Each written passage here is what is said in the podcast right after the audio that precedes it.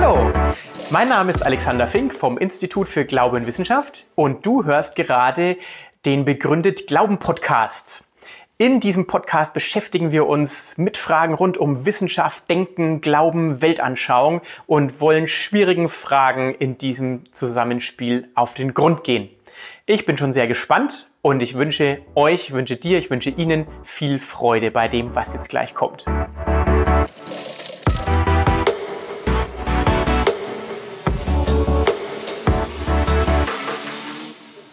Sehr geehrte Damen und Herren, liebe Freunde, im 18. Jahrhundert gab es eine Gruppe von Schriftstellern, die wollten eine Religion ohne Offenbarung. Sie nannten das natürliche Religion.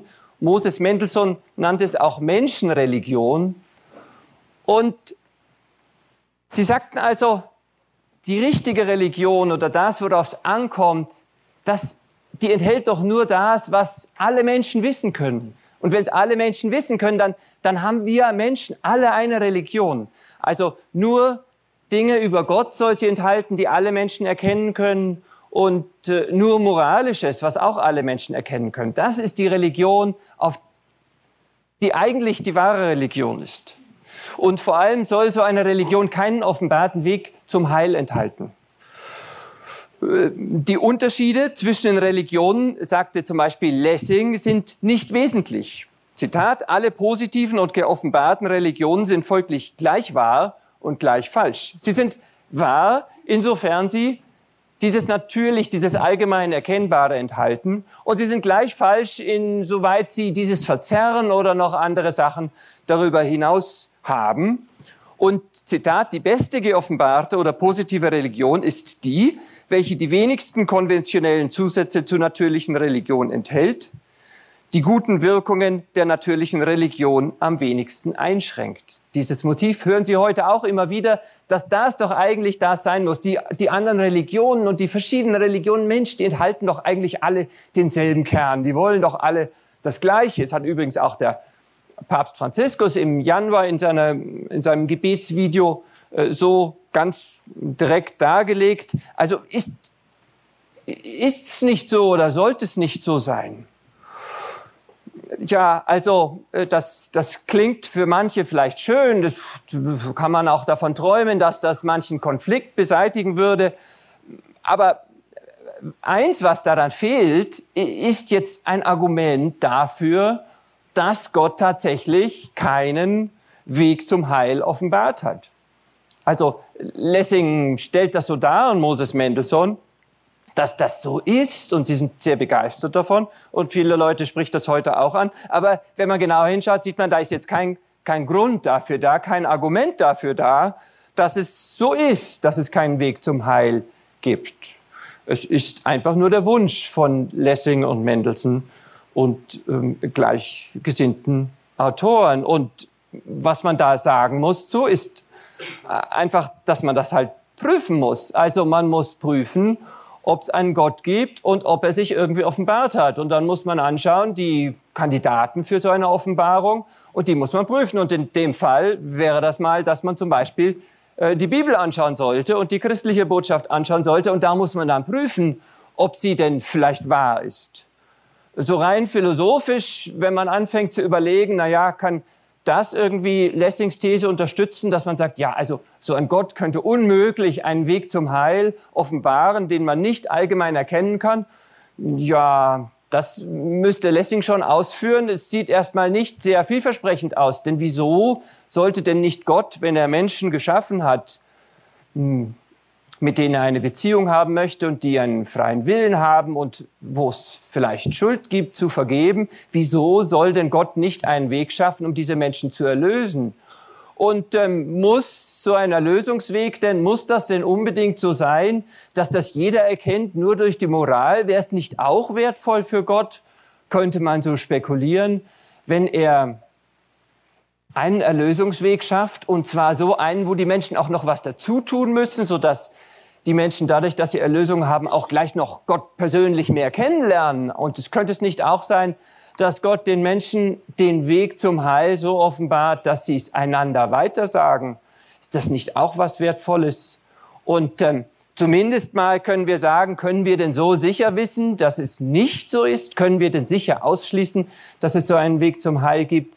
Also Lessing und Mendelssohn, die haben sowas alles nicht begründet, sondern das sind Ideen, die einfach nur so geträumt sind. Das sind einfach Wunschdenken-Ideen und richtig ist es, rational ist es für jeden Menschen, das zu prüfen. Also anzuschauen, was für Offenbarungen gibt es und wie sieht es denn aus mit den Botschaften des Christentums, mit der Botschaft des Christentums und was spricht denn da dafür? Ist das wahr? Es bleibt also dabei, Lessing muss man entgegnen und Mendelssohn, auf die Wahrheit kommt es an. Du musst uns zeigen, was wahr ist. Du musst uns zeigen, dass deine Theorie wahr ist. Und ähm, wir, jeder muss sich fragen, ob die christliche Botschaft nicht wahr ist. Wenn die christliche Botschaft wahr ist, dann liegen halt Moses Mendelssohn und Lessing verkehrt. Und ähm, diese Theorie der natürlichen Religion, die kann sich jetzt auch nicht darauf stützen, dass sie sagt, ja, ja, wenn wir die genau anschauen, den Islam und das Christentum, wenn wir das so vergleichen, dann sehen wir doch eigentlich, dass es dazu zwar ein paar Stilunterschiede gibt, äh, aber dass sie eigentlich genau das Gleiche sagen. So ist das. Also wenn das Lessings und Mendelssohns These wäre, rein empirisch sozusagen, dass das so, so zwei Ringe sind, wie es in der Ringparabel heißt, die so zum zum, zum Austauschen oder halt so verschiedene Versionen desselben sind. Ja, das müsste man ja prüfen können. Und das ist einfach, wenn man dann mal die christliche Offenbarung ansieht und den Koran ansieht, dann sieht man, nein, das ist überhaupt nicht so. Die haben überhaupt nicht das Selbstverständnis, dass nur das wesentlich ist, was alle Menschen erkennen können, sondern ganz im Gegenteil, wesentlich für zumindest diese beiden Religionen, Christentum und Islam, ist der Weg zum Heil, den nur sie lehren. Und wesentlich ist genau die Offenbarung.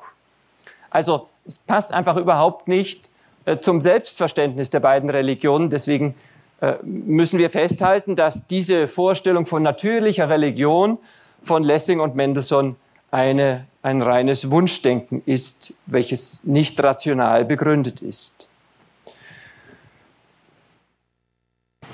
In den letzten Jahren hat der Ägyptologe Jan Assmann viel Sympathie geäußert für äh, diese natürliche Religion von Mendelssohn und Lessing.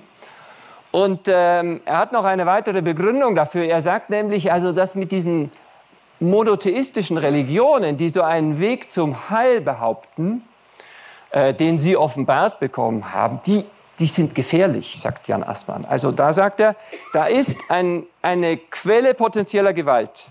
Zitat, das Gefühl der Unvereinbarkeit zwischen den Religionen, nämlich das Gefühl der Unvereinbarkeit äh, kann unter bestimmten Umständen in Intoleranz und äh, die Intoleranz kann in Gewalt umschlagen. Nun, das muss man sich genauer anschauen, was an dieser These dran ist. Natürlich kann eine Religion Gewalt fördern. Eine Religion, die erstmal ganz einfach ihre Anhänger zur Gewalt auffordert, zur Gewalt gegen die Ungläubigen normalerweise. Äh, natürlich, so eine Religion fördert Gewalt und das ist nicht auszuschließen, dass es so eine Religion gibt.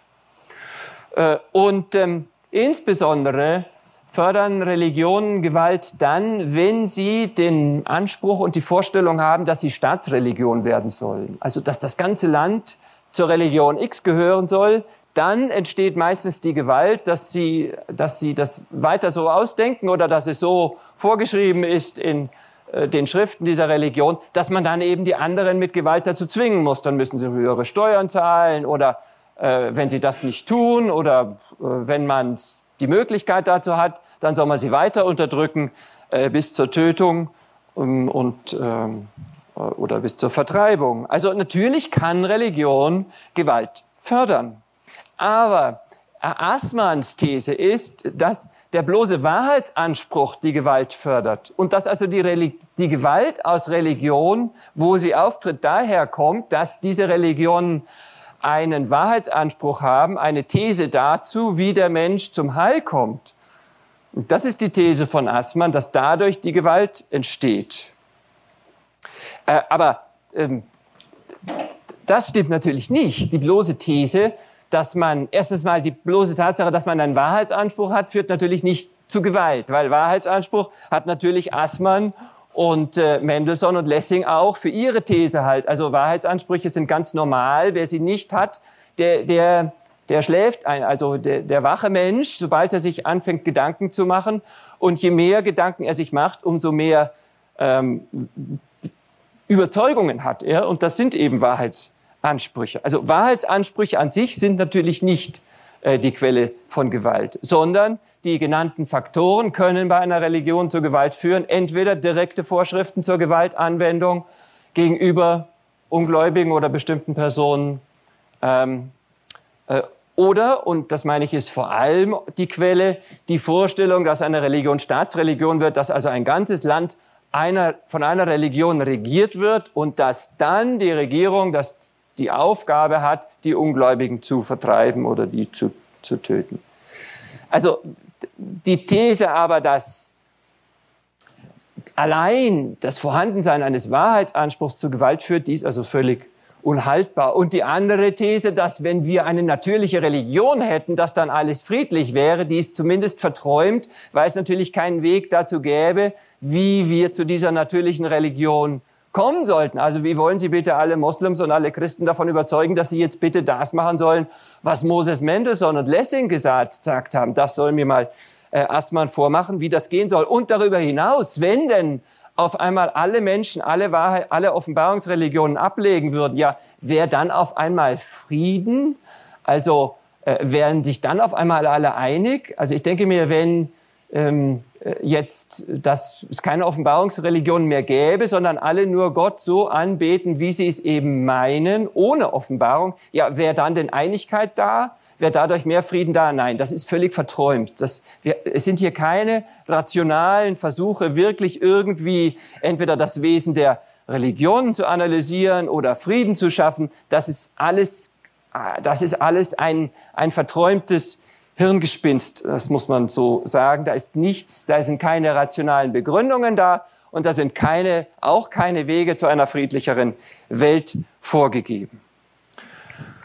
Weil ich das mit der Staatsreligion erwähnt habe, das Neue Testament will natürlich keine Durchsetzung äh, des Christentums durch Staatsgewalt. Das war sicher eine Abweichung von der neutestamentlichen Lehre. Wir sind kurz vor dem 11. November wo wir äh, den Martin von Tours äh, äh, feiern oder an ihn denken. Und der hat nicht nur das mit dem Mantel gemacht, was auch ganz nett ist, aber gar nicht so wichtig wie das, was er sonst gemacht hat. Äh, nämlich, er hat äh, dagegen protestiert und zwar mehrfach, äh, als der Kaiser das erste Mal vorhatte, einen Irrlehrer zu töten. Also Martin von Tours hat mit aller Kraft sich dagegen, äh, äh, sich dagegen gewehrt, dass mit Staatsgewalt ein Irrlehrer äh, getötet wird. Also deswegen sollten wir Martin von Tours feiern am 11. November. Wir machen das so mit Laternen und so, egal wie, aber zumindest das ist ein wichtiger Punkt. Da ging das Christentum in die Irre. Ähm, äh, also das Neue Testament, das kann man klar sehen, äh, sieht immer vor, dass das Christentum eine Gruppe in einem Land, in einer Gesellschaft ist, wo es natürlich verschiedene Überzeugungen gibt. Und den Christen ist das Evangelium gegeben und sie sollen die anderen überzeugen. Und sie sollen in der Gemeinde zwar die Irrlehrer rausschmeißen, das schon, aber, aber dass äh, jetzt also Irrlehrer mit Gewalt ähm, belangt werden oder durch Staatsgewalt belangt werden, das ist im Neuen Testament überhaupt nicht vorgesehen und kam nur dadurch, dass das Christentum vom Römischen Reich missbraucht wurde und zur Staatsreligion verwendet wurde. Aber es ist nicht im Christentum angelegt. Das Christentum ist groß geworden und ist gemacht für eine pluralistische Situation, wo es Menschen verschiedene Überzeugungen gibt. Und es ist nicht die Vision da, zumindest nicht die realistische Erwartung vorgegeben im Neuen Testament, dass auf einmal ein ganzes Land ähm, voller bekehrter Christen ist.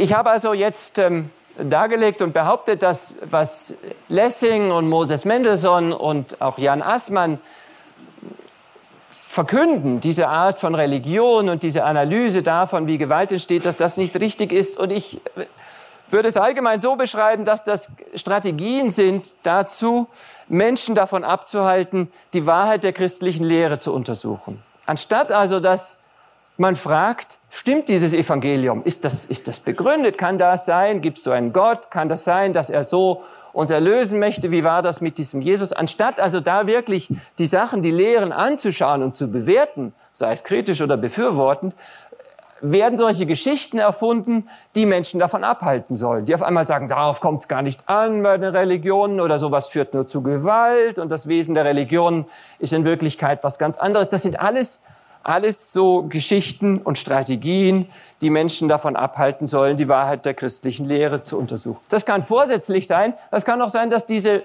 Autoren sich das nur selbst so zurechtlegen, weil sie selbst eben nicht die Lehre der christlichen Religion äh, untersuchen wollen im Einzelnen. Jedenfalls äh, führen diese Strategien dazu, Menschen davon abzuhalten, die Wahrheitsfrage zur christlichen Lehre zu untersuchen. Und eine weitere Strategie ist der sogenannte Postmodernismus. Also die sogenannte Postmoderne, sagt man auch. Da gibt es gewisse Autoren, äh, vor allem vier Gründungsväter. Der eine davon ist Foucault. Ich gebe Ihnen mal ein paar Zitate davon, um um ihnen den Geschmack davon zu geben. Foucault sagte also, es ist sinnlos, im Namen der Vernunft, der Wahrheit oder des Wissens zu sprechen. Der Postmodernismus wendet sich gegen diese Begriffe, die für uns und für die ganze europäische Tradition und für den Menschen überhaupt eigentlich große Ideale darstellen. Vernunft, Wahrheit, Wissen, das sind eigentlich alles Begriffe, wo jeder sagt, ja, das will ich auch. Also das, das, äh, da gibt es eigentlich keinen Streit zu, weil sie schon vom Begriff so sind, dass sie erstrebenswerte Dinge darstellen. Aber die Postmodernisten sagen, nein, nein, sinnlos. Äh, Vernunft ist die äußerste Sprache des Wahnsinns. Also das heißt, wenn er das so sieht, dann gibt es für diese Autoren, ist jetzt meine eigene Erläuterung, da gibt es nichts mehr, äh, was die eigenen Gefühle und Gedanken leitet. Also wenn ich sage Vernunft, Vernunft ist wahnsinnig, Wahrheit gibt's nicht, Wissen ist nur Herrschaftsinstrument. Ja, was heißt das für ja, das, was ich tue danach? Das heißt, ich kann tun, ja, was ich will. Also, was ich denke, da gibt's kein Falsch und kein Wahr. Und was du denkst, ist dann genauso, tja, was äh, existent einfach wird, ist einfach so. Du denkst es, ich denk meins, ist einfach so. Äh, und äh, auch mit Gefühlen und mit Neigungen und Trieben ist einfach alles nicht zu bewerten, ist einfach so. Keine Orientierung mehr. Also das, was der Mensch normalerweise denkt, nämlich, aha, äh, ich hätte jetzt Lust auf so und so, aber ist es in Ordnung, wenn ich das mache oder ist das eine gute Idee? Also nach dem, was diese Postmodernisten verkündigen, nein, alles falsch gedacht, mach einfach.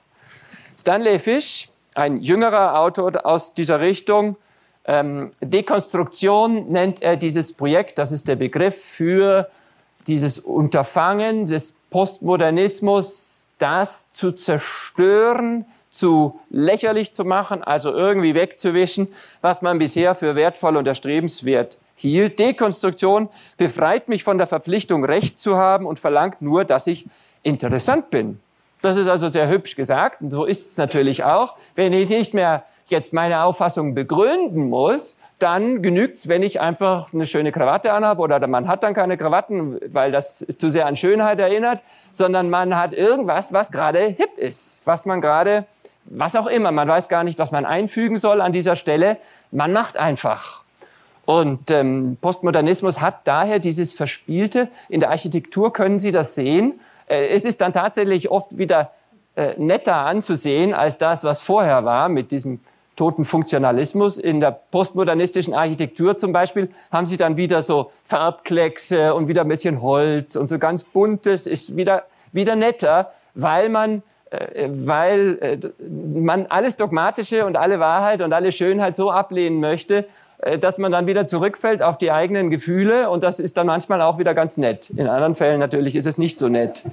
Aber also er sagt das hier, es kommt darauf an, dass ich interessant bin. Haben Sie schon mal jemanden äh, in einer Ausstellung von moderner, ich meine ganz moderner ähm, äh, Kunst gehen sehen? Wir haben da in Liechtenstein zwei solche äh, Kubusgebäude aus Stein, der eine weiß, der andere grau. Und in dem neueren, da gehen Sie hinein und, und unten fängt es mit Picasso an und oben gibt es so Leinwände mit einem Schnitt drin. Haben Sie schon mal erlebt, dass jemand davor steht und sagt, wunderbar. Kommt nicht vor, sondern was die Leute sagen, ah, interessant, interessant. Muss ich aufpassen, dass ich das Richtige sage, damit ich mich nicht äh, oute als jemand, der es nicht versteht.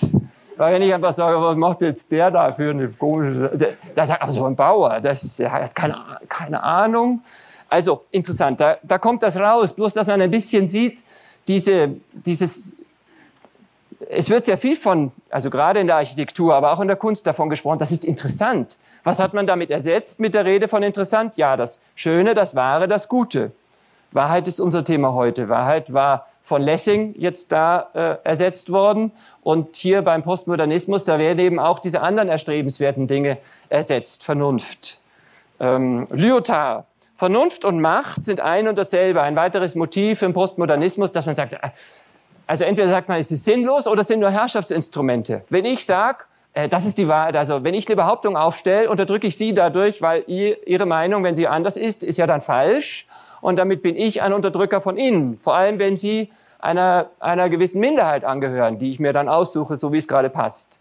Also weißer Mann ist schon mal schlecht, gehöre ich zu keiner Minderheit, die irgendwie unterdrückt wird. Ich bin schon mal per se, habe ich schon mal schlechte Karten. Ähm, aber da kommen diese Sachen in den Postmodernismus hinein. Also da wird es dann politisch, hat auch einen politischen Hintergrund, auf den ich heute nicht eingehen werde.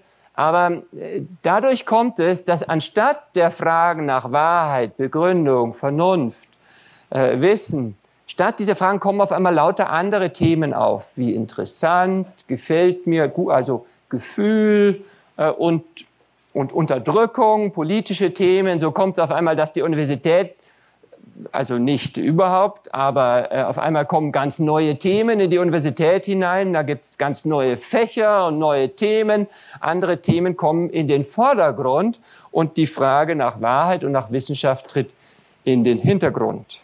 Nochmal ein Zitat von Stanley Gens. Der Postmodernismus behauptet, dass es von dem Umfeld, in dem wir uns befinden, abhängt, was wir als Wahrheit annehmen und sogar, wie wir uns Wahrheit vorstellen. Es gibt keine absolute Wahrheit. Wahrheit ist relativ zum Umfeld, in dem wir uns befinden. Richard Rorty hat besonders viel über Wahrheit gesagt. Äh, Wahrheit ist nicht dort draußen. Das ist also sein Haupttopos. Also die Idee, dass Wahrheit was damit zu tun hat, wie die Dinge sind, unabhängig davon, wie wir sie wollen, äh, ihr und ich. Äh, das ist also eine ganz boah, kann man überhaupt nicht, macht keinen Sinn. We should drop the topic. Noch ein Zitat dazu, äh, was aus den letzten Jahren von Rortys Leben kommt.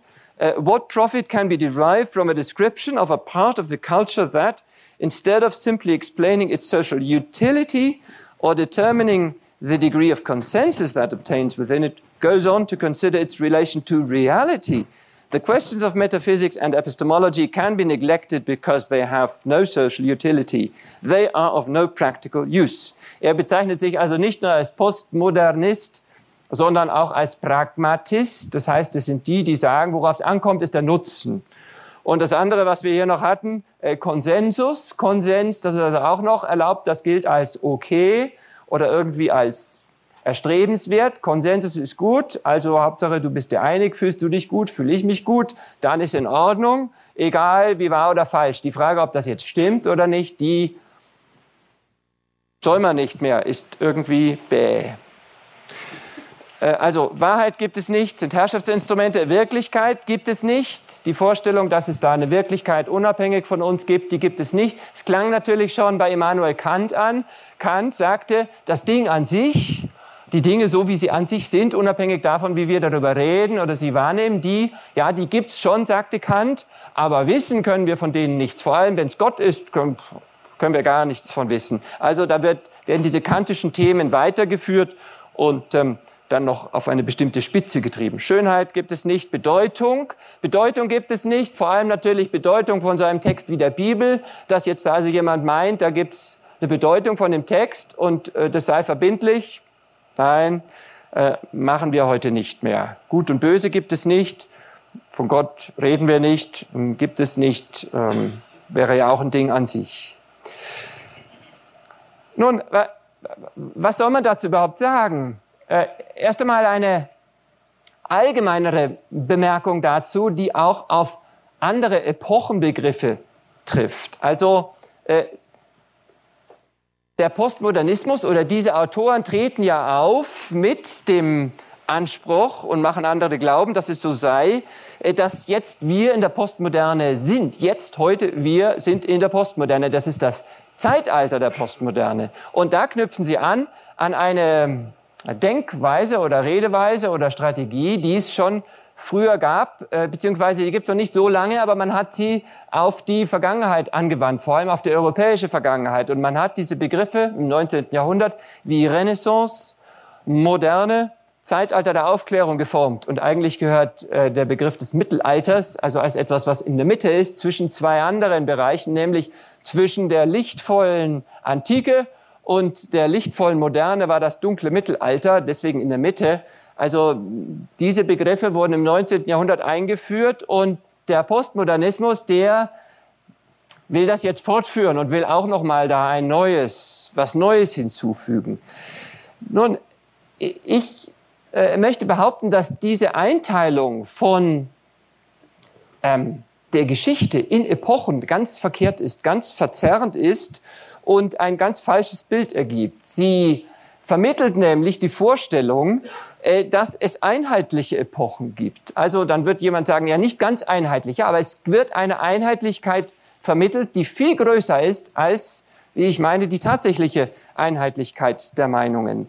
Ich halte gegen diese ganze Einteilung in Epochen, äh, womit einem Epochenbegriff immer bestimmte Überzeugungen verbunden sind. Dann sagt man, ja, in der Moderne, da hat man auf einmal, im Mittelalter, da hat man auf, auf kirchliche Autorität und auf Mystik äh, vertraut. Und dann in der Moderne, dann kam die Vernunft in äh, den Mittelpunkt und dann vertraute man darauf und auf die Beobachtung und auf das Subjekt. Also man malt solche Bilder davon. Es gehört da übrigens auch dazu, wenn Sie sowas lesen wie das griechische Denken, das das hebräische Denken, das ist so und so, die Hebräer denken mehr so, mehr in Bildern, die Griechen mehr mit Logik. All das ist so eine Mode im 19. Jahrhundert gewesen, dass man meint, man kann so ganze Epochen, äh, man kann praktisch äh, die Menschen in einer Epoche alle in einen Topf werfen und sagen, die denken alle so. Äh, nur mit kleinen Abweichungen. Ich will dagegen halten, dass die Abweichungen, insbesondere in einer höheren Kultur, wie es Europa also seit 2000 Jahren, ist die Meinungsverschiedenheiten in, zu einer Zeit unter den Menschen, die sind viel, viel größer, als diese Epochenbegriffe es alle miteinander zulassen. Das heißt, diese Epochenbegriffe sind alle streng genommen falsch. Die gibt's gar nicht, diese Epochen, wo auf einmal jetzt eine Meinung es gab. Also die Vorstellung, dass durch die Moderne oder durch die Aufklärung auf einmal die Vernunft auf den Plan trat, äh, die ist total falsch, weil man vorher die Vernunft nicht weniger, äh, also ähm, angestrebt hat, wie zu der Zeit auch. Auch die genannten Autoren, sei es jetzt, äh, sei es jetzt Leibniz oder Newton, die kommen einfach alle aus, natürlich aus der christlichen Tradition. Das ist eine, eine, eine absichtliche ähm, äh, Stilisierung einer Zeit, wenn man sagt, das Mittelalter war dunkel, da gab es keine Vernunft, dann kam das Licht und die Wissenschaft und die Vernunft. So, also ich will hier nur soweit darauf eingehen und sagen, diese Epochenbegriffe sind allesamt irreführend. Es gibt keine solche Einheitlichkeit, sondern es gab immer Menschen, die gesagt haben, es gibt einen Gott und andere Menschen, die gesagt haben, es gibt keinen Gott. Zumindest haben sie es geglaubt. Es gab immer radikale Meinungsverschiedenheiten. Und äh, diese Epochenbegriffe, die greifen nur eine Partei, eine Meinung jeweils heraus und tun die sozusagen feiern, sagen, in die Richtung geht es. Also es geht eben immer in Richtung äh, Materialismus und äh, Richtung ähm, naja, also kann man dann darüber diskutieren, welche Meinungen bevorzugt werden. Auf alle Fälle geht es eher gegen das Christentum und gegen die Kirche. Und jetzt will der Postmodernismus noch eins draufsetzen und sagen, jetzt sind wir aber nicht mehr in der Postmoderne, die haben an die Vernunft geglaubt, das ist jetzt auch vorbei. So, erste Antwort darauf muss sein, äh, es gibt nicht die Postmoderne. Wir sind nicht in der Postmoderne. Es gibt keine Epoche Postmoderne. Was es gibt bezüglich Postmodernismus sind nur Autoren, die solche Sachen schreiben. Die gibt es vor allem in Frankreich, aber auch woanders. Äh, aber es gibt diese Autoren und die können ihren ihre, die können schreiben, was sie wollen, aber es hat mit uns nichts zu tun, außer dass es Leute gibt, die die beeinflussen. Aber es ist nicht irgendwie so ein Zeitgeist da, der jetzt mich oder dich oder sonst jemand, unsere Kommilitonen, ja was, beeinflussen natürlich schon.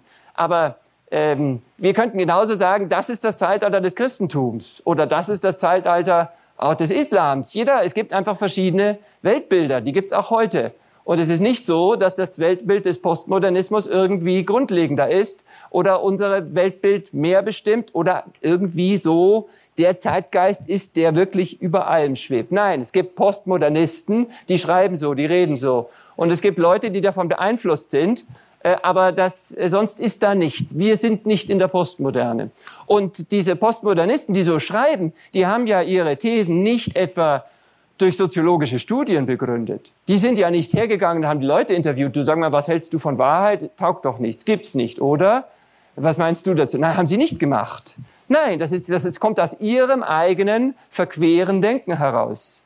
Sie haben das gesagt, andere, denken, andere Menschen denken ganz normal. Vor allem Menschen, die, die, vor allem Menschen, die keine Zeitung lesen, also die, je, je, je ungebildeter die Menschen sind, desto weniger anfällig sind sie für sowas, weil sie sich gar nicht vorstellen können, dass es sowas gibt. Sobald die Menschen mal Zeitung lesen, ist schon, ist, sind sie schon anfälliger. Aber es ist keine empirische These.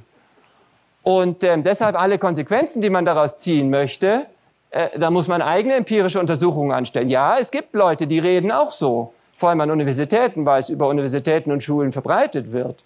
Aber wie viele das jetzt sind, müssten wir erstmal uns anschauen. Ich kann es jetzt so nicht sagen. Äh, wie gesagt, äh, unter Akademikern etwas mehr als unter anderen.